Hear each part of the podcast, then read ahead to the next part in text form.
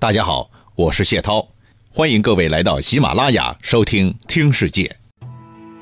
接着上一回，继续为您说。话说曹睿御驾亲征，把孙权吓退以后，手下那些马屁党们又出现了。哎，我们老大就是强啊！只要他来前线，孙权就会犯贱呢。既然如此，为何老大不在御驾亲征，西幸长安呢？到了那里当司马懿的坚强后盾，哎，这不是也可以把诸葛亮给吓跑吗？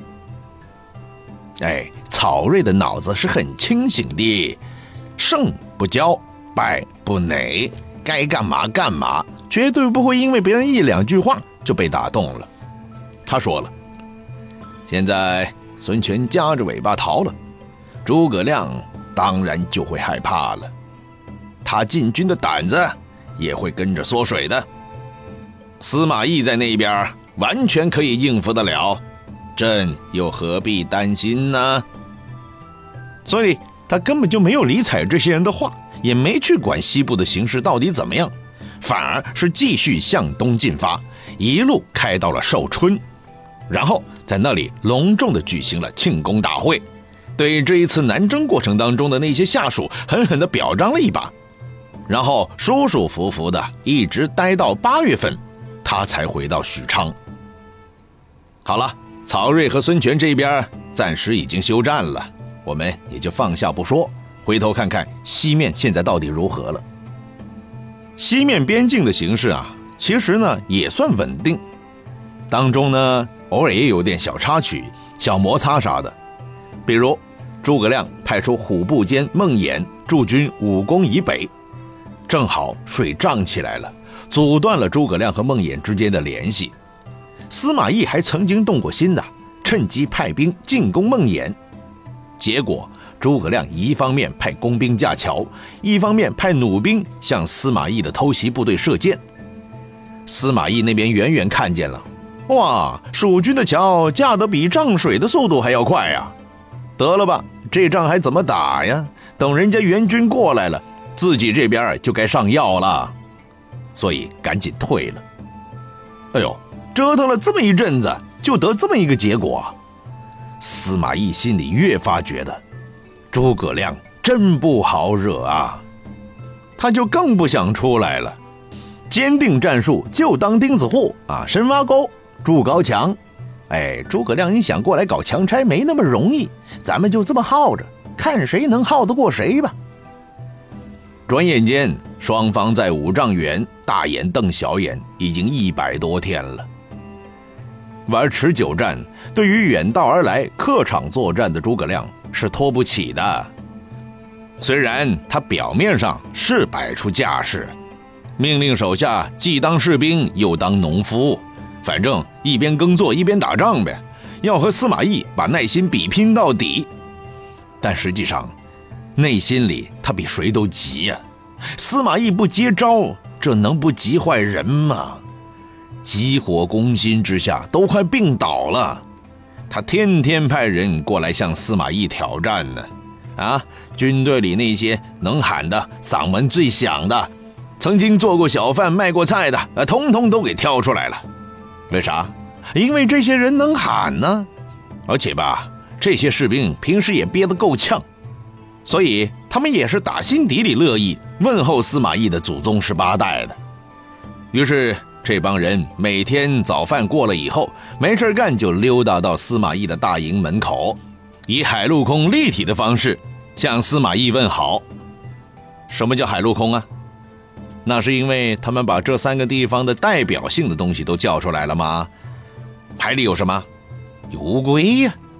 天空有什么？有大雕啊。地上有啥？嗨，有司马懿的母亲呢。好了，这些通通被揪出来喊，有时候是一个一个喊，有时候是梅花剑竹的喊，有的时候是集体歌咏似的，就像合唱团对歌似的，此起彼伏的，就像拉歌。换成是心胸小一点的人，被人像这样一种集体骂、个人骂、唱着骂、叫着骂。站着骂，躺着骂，甚至还有倒着骂。一般来说，不吐血也会吐口水了。可司马懿那边呢，脸皮确实厚的可以哟，是半点不生气呀。嘿嘿，骂，骂有什么技术含量啊？不正显示你诸葛村夫如同街边贩夫走卒吗？呵，你不要形象，我还要呢。有本事有力气，你就可劲的骂啊！这么骂，除了显示没文化，还能得到其他啥？说到底，你诸葛亮不就是想显示我司马懿没种吗？可是我天天低头看，我天天觉得自己有种啊！切，骂你就骂去呗，反正老子该干嘛干嘛，前营后帐我照样日理万机。还是那句话，哎，我就躲得起，熬得住。把你给憋爆了，熬走了，就是我司马懿的胜利。司马懿耐心好啊，可是他手下人太热情啊，纷纷喊打喊杀，十分的焦躁啊。而且蜀汉诸葛亮那边似乎也越来越能折腾了，因为他觉得再这么挑战下去也不是个办法，于是，在头痛欲裂之后，想出了一个不是办法的办法，估计。想出这个主意的时候，连诸葛亮自己都觉得有点不好意思。这个方法其实真的有点损啊！就在这一年的八月，也就是曹睿回到许昌的这个月，诸葛亮特意差人给司马懿送了一份厚礼。司马懿那边觉得还挺奇怪、挺新鲜的。啥？谁给我送礼？诸葛亮？这搞什么东东啊？难道说不想打了，想找我喝酒？天知道诸葛在搞什么鬼呀！于是他也没多想，当众就把礼物抖开一看，呵，血压当时蹭的就上来了。好你个诸葛亮，你也欺人太甚了啊！你送什么东西给我呀？敢骂我不是男人？我呸！啊，这套东西，没错。您也猜到了，就是一整套的女人的东西，包括衣服啦、头巾啦啥的，但凡是女人小媳妇儿要装扮漂亮出门时候用的东西，通通都给她打包过来了。意思很简单呢，司马懿你没种，你不是个爷们儿，你呀整个一娘们儿，跟个小女人似的。不用说啊，诸葛亮这么做就是为了羞辱司马懿，你堂堂的帝国大将军。办起事来，哎，算了，我也不多说了，你自己看着办吧。诸葛亮给司马懿送女人的衣服，就等于说司马懿你这么怕死，干脆呀拿把刀到后面变性自裁，做个美女算了。这种羞辱对一个正常男人来说都受不了，何况是那些当兵的呢？那些在现场的魏军的将领们看到自家主帅受到如此的羞辱，个个义愤填膺，当场就炸了锅了，纷纷要求领兵出战，立下军令状，写下血书，这回非要和诸葛村夫拼个你死我活，一决雌雄。可是，这个时候的司马懿却咬了咬后槽牙，哼哼了好几声，硬是把这火给压了下去。装作满不在乎的样子，甚至还笑了笑。哎呦，这衣服啊，还是真丝呢！哦，还是正宗优质的蜀锦呢，看上去还是名牌货啊！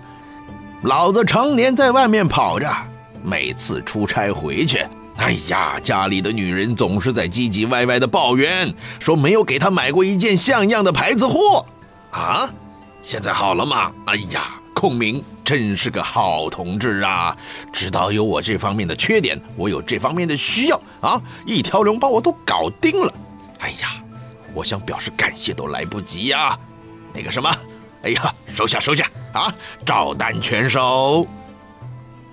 这一下，蜀汉那边派来的使者反而愣了，眼都直了。哎，丞相是用这个方法来刺激这个屠户的神经的，我还想着我这趟来我非死不可呢，可没想到司马懿的情绪完全不被调动啊。是啊，这个使者哪知道啊？哎，想用一套衣服就让司马的情绪波动，那司马懿还能叫司马懿吗？司马懿还能和诸葛亮扛到现在，搞得丞相半点方法都没有吗？不可能的嘛！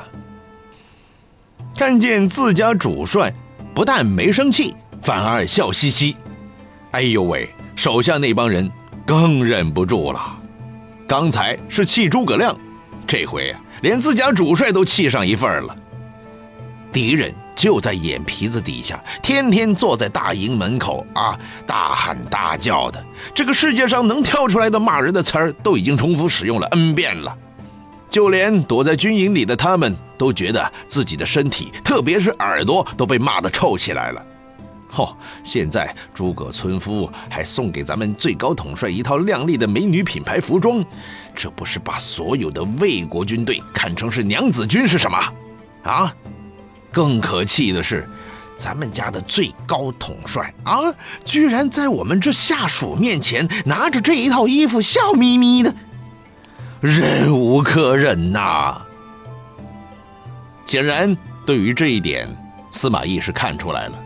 如果将领们只是气诸葛亮，问题不大，这还节省了自己的战前动员呢。可如果这些将帅们气自己，那问题就严重了。自己的统帅就会受到质疑和挑战的，战争就得沉得住气，焦躁往往是失败的先兆。但是这些话暂时是不能由自己说的，如果自己去劝，效果肯定不好。为了让大家觉得有个交代，司马懿决定把最好用的核武器给搬出来，于是他还特意的做了秀。在大家伙面前摆出一副愤怒的样子，让大家觉得自己还是有血性的。他拍着台就吼了：“他姥姥的，太缺德了，太不给面子了！我、我、我和诸葛村夫不共戴天！”啊！做完秀以后，他当场还写下了一封请战书，当着大家的面刷刷刷一挥而就。派一个使者骑上最快的马，以最快的速度跑回首都，直接请求皇帝下令出战。哎，这个就是司马懿的大招了。喏喏喏，大家都别闹了啊！皇帝那边只要一批准咱们的请战书，我们立刻就和蜀军开战。这一下，司马懿的那些将领们顿时就开心了，因为司马懿真的怒了呀。咱们真的有仗可打了呀，所以能不高兴的要命吗？而且，对于司马懿的愤怒也开始悄悄的转化了。原本是看不上这个主帅，觉得这家伙是个懦夫，现在觉得哦，原来是没骂到痛点哦。以前那些蜀兵天天蹲在门口啊，你就躲在指挥部，当然听不见，情绪也就不激动，不会气急败坏了。哼。现在诸葛村夫直接骂到你头上来了，你这才知道被人羞辱让人超不爽吧？哎，早知道这样，我们派人过去告诉诸葛亮，直接过来开骂，直接骂司马懿，那这事儿不就早成了吗？说不定咱们已经在开庆功大会了。能看穿司马懿心思的，在前线也只有诸葛亮了。诸葛亮也知道自己的方法太小儿科了。在司马那儿根本算不上主意，司马懿根本不会上当的，只有那些头脑简单的人才会把这事儿当成一回事儿的。问题是，那些头脑简单的人上当又有什么价值吗？好了，在后方能看懂司马懿的也有一个，那就是曹睿了。他何等聪明的人呢？正如他的名字一样，睿智的很。一看就明白司马懿的意图了，于是他很体贴的把戏做全套，派出了魏魏新皮为监军，带着节服又火速赶到前线来传达帝国的最高指示：我们只需要专心防守，待敌人粮草耗尽，无奈撤去时，我们才择机进攻。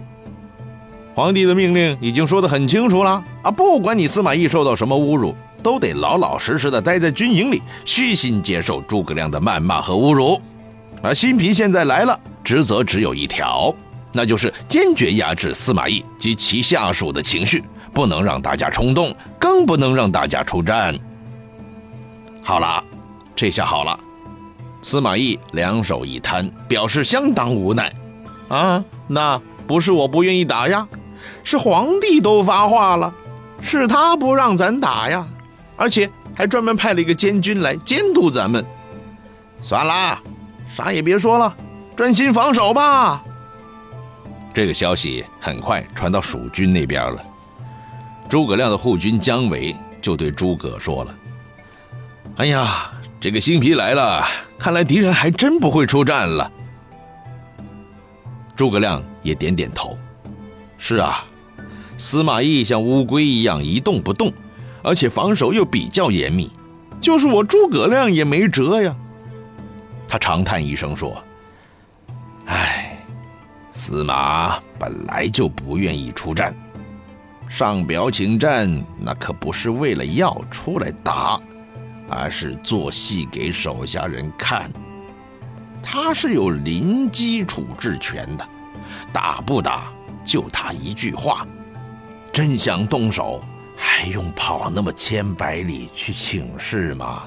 这不是他的风格呀，其实就是他本人不想打，但偏偏要装模作样走程序，这就是为了堵大家的嘴呀。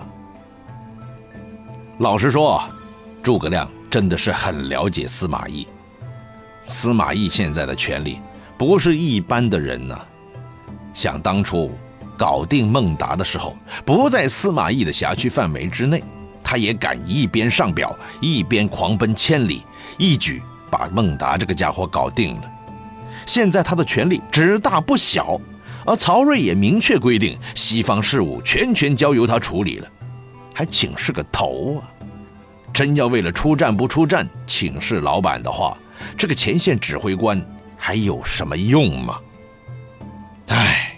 对付这样的老油条，真是让人头疼啊！